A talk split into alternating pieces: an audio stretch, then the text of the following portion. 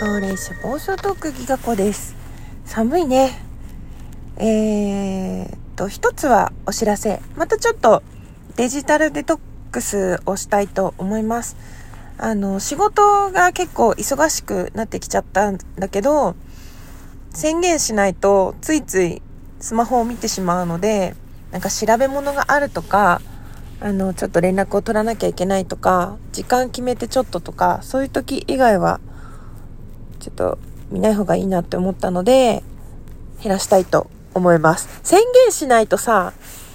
すぐ見ちゃう。あの、またしばらくしたら戻ってこようと思います。であともう一個は、勉強したことのシェア。勉強したことっていうか、うん、まあ勉強したことでいいのか。ハンドメイドやってる時に自分の価格設定で悩んでたことがあって、その金額が妥当かとか、お客さん払えるかなみたいに思うことってあるんだけど、それってすごく失礼なことって言われて、相手のお財布気にするってすごい良くないよねって言われたら確かに、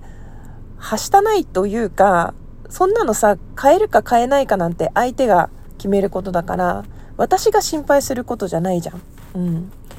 それで、あ、じゃあ自分がこれだけもらえたらいいなっていう金額つければいいんだって、その時点でそれは解決というか、それで終わってたんだけどさ、どんなことでもそういう、その考え方というか、その図式って頭、当てはまるなって思ったことがあってさ、あの、相手がどう思うかを気にするって、親切とかさ、共感するとか、思いやりとか、そういう気持ちがあってやってたんだけど、それってすごく傲慢なんだなって、こう、相手に対して、それを指摘されたのね。その私が直接指摘されたんじゃなくて、人が指摘される部分、そういう目を見てたんだけど、相手がどう思うかの決めつけ自分がされてすごく嫌だったことってたくさんあったはずなんだよ、今まで。その冗談で言ったことがすごくギカ子さんかわいそうみたいな感じになっちゃって、あの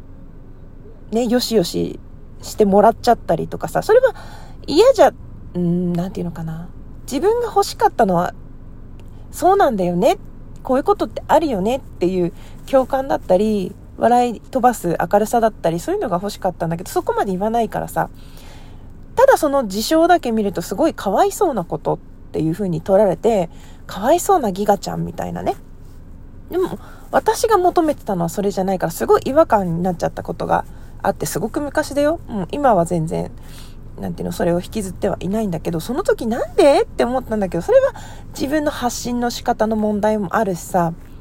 なんかそういう風にされることで本当は自分が気づくべきだったんだけど、それもなんか相手の受け取り方というかさ、読み取りが甘いぐらいの感じで結構プンスコして流しちゃってたんだけど、また目の前にそういうことが出てきて思ったのは、そう相手がどう思うか決めつか、決めつけちゃってるってこと？こう私たち自分自身がどう感じるかって自分が決めることじゃん。ねえ。だから相手が私のことを思いやってこう思ったからって勝手に惹かれたり、勝手に忖度されたり、動かれると、すごく私がいないんだよね、そこには。うん。だから、先回りして謝るとかすごく失礼だったんだなって思って。で、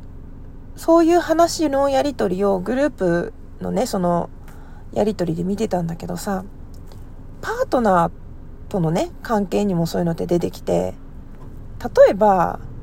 おねだり、今さ、クリスマス時期じゃん？こんなことおねだりしたら相手に申し訳ないとかさ、こんなこと望んだらこの人に申し訳ないみたいなのって、少なからず思わない人もいるけど、私に似てる人って、特に私の番組のフォロワーさんとかリスナーさんって似てる人が多いはずなんだよ。で、こんなこと望んだらこの人に申し訳ないって言うと、相手のことを全然信じてないわけだよね。こう、どう感じるかとか、どう動くとか、それが相手にとってプラスだろうがマイナスだろうが嬉しかろうが傷つくことだろうが、相手にはその気持ちを経験する権利があって、その相手の反応を予測して、なんていうの、こうかなとか勝手に想像して決めつけてさ、先回りしてごめんなさいっていうのはすごく不健全というか、うん、良くなかったなって思って、本当自分が相手に対してそこまで思わなくていいんだみたいな、うん、その状態を表す。自分はこう思ってます以上でいいことを私はこうなんだけどこういう風にしたらあなたはそう思うよねみたいな。勝手にそこまで決めちゃって相手の反応返ってくる前に自分が動いちゃうみたいのってすごい良くなかったなって。すごく曖昧な言い方だけど分かる人には分かると思って収録しました。伝われ。それも傲慢かもしれないけど。でもさこういう収録もそうじゃん。委ねてる。その聞いた人がどう判断してくれてもいい、うん、ただ似たようなことで同じことで悩んじゃったり先回りして謝っちゃう人はなんかちょっとあって思ってくれたらいいなと思って収録した。またなんかいい話聞いたら自分の振り返りにもなるから収録するねというわけでしばらく、まあ、朝の散歩はするから、その時にライブ配信とかしようかなと思うけど、ちょっとなんか、連絡とかは返事が遅れると思っててくれると嬉しい。というわけで、報告でした。